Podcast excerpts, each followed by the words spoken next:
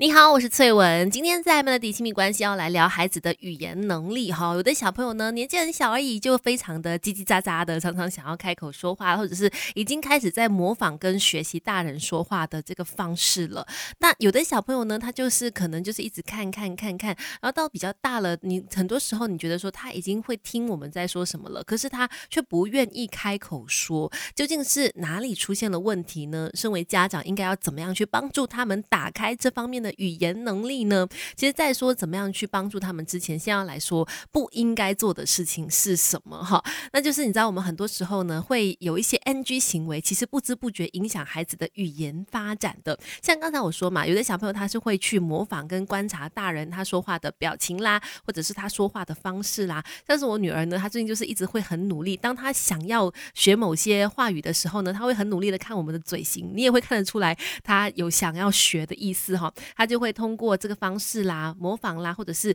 口语上面的刺激啦，或者是沟通互动啊等等，去呃学习说话。但是呢，很多时候呢，如果我们做了一些行为的话，可能就会让他嗯不想要学习说话哦。第一个就是呢，我们可能讲话的速度太快，或者是我们发音根本就不清晰。再就是我们讲的话太长太复杂了，没有配合小朋友的语言能力，那他根本就是听不懂嘛。还有就是呢，我们的对话常常是在轰炸孩子的，比如说一下子提。出太多的问题啦，也没有给他时间去反应。嗯，想一想这些是不是你平时有在犯的一些 NG 行为哈？再就是呢，常常用电子产品育儿，我相信这也是很多的现代家长会可能有的时候会做的事情啦。像是有些长辈就跟我说：“哎，你就开那个电视给小朋友去学，让他去学语言。”可是你知道这是很单方面的吸收，当然这是一个方法，可以让小朋友去学习不一样的语言。但是呢，这是前半部，就后半部你要做的就是你还是要。要跟他多点互动，要跟他沟通，使用那个语言呢，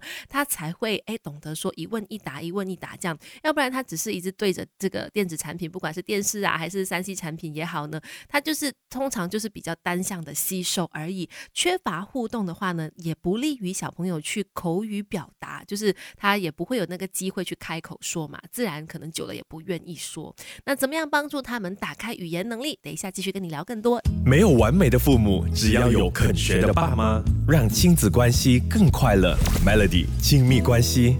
你好，我是翠文，继续在 Melody 亲密关系。今天我们说怎么样帮孩子打开语言能力呢？他已经是足够大了，应该会讲话了，也明明都能够听得明白我们大人说的话，也会用肢体去表达他的需求。但是呢，就常常只是讲几个简单的词汇而已。那很多时候有可能是因为受到少子化的影响啦，可能就是家里面呃跟他同龄的人比较少一些，这个小朋友他可能也就是只是面对爸爸妈妈而已。那如果爸爸妈妈又工作比较忙，忙的话呢，可能长时间他就缺乏这个学习语言的大环境啦，所以怎么样去帮助他呢？那就要去增加跟孩子的沟通了，让他们有机会去表达自己。说到这方面呢，其实哎，我发现我身边有一个朋友，他的孩子就是非常会讲话，就是跟同年纪的相比哦，他的小孩是明显懂得更多的词汇，然后呢，感觉上呢也是更加呃可以去表达自己的，就很流利。所以我就很好奇，说你是怎么样去训练你的小孩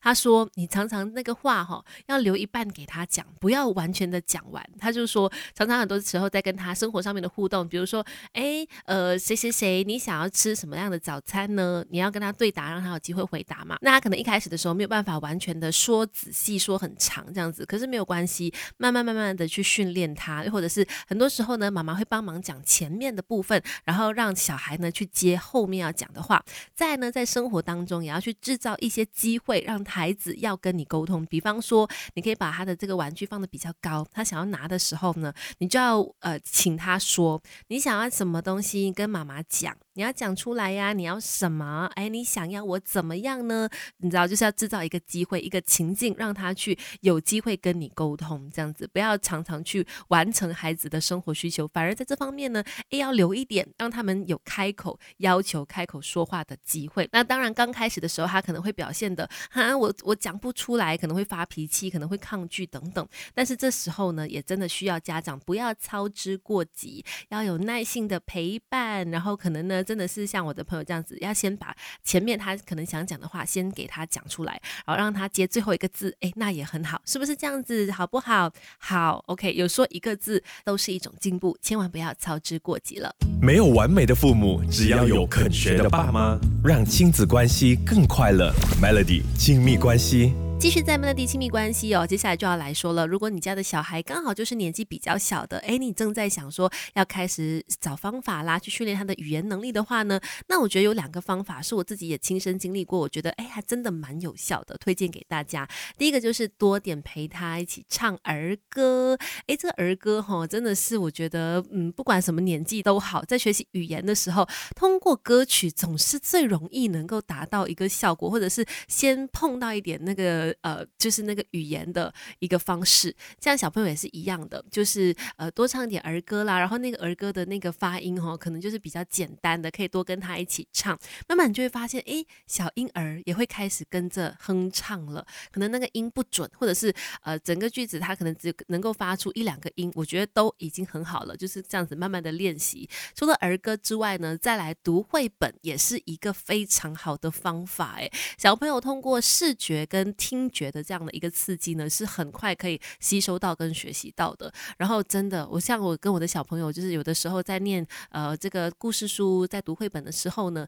多一点发出一些声音音响。以前我就觉得说，哎，那些儿童台的哥哥姐姐们太夸张了吧？就是一定要表情那么的夸张，或者是那个呃那个声音呐，就是常常会模仿动物的声音啦，或者是什么鸟叫声啦等等之类的。其实这方面呢，真的是对于孩子的语言能力很有帮助，打开他们的听力，打开他们的想象力，然后让他们觉得说，哎，发出声音是很好玩的。那可能他们也会更加乐意说学习说话这件事情。如果你家的孩子还就是很小，然后刚开始你可能想要慢慢的训练他的话，我觉得这两个方法是一个不错的方式，大家可以试试看哦。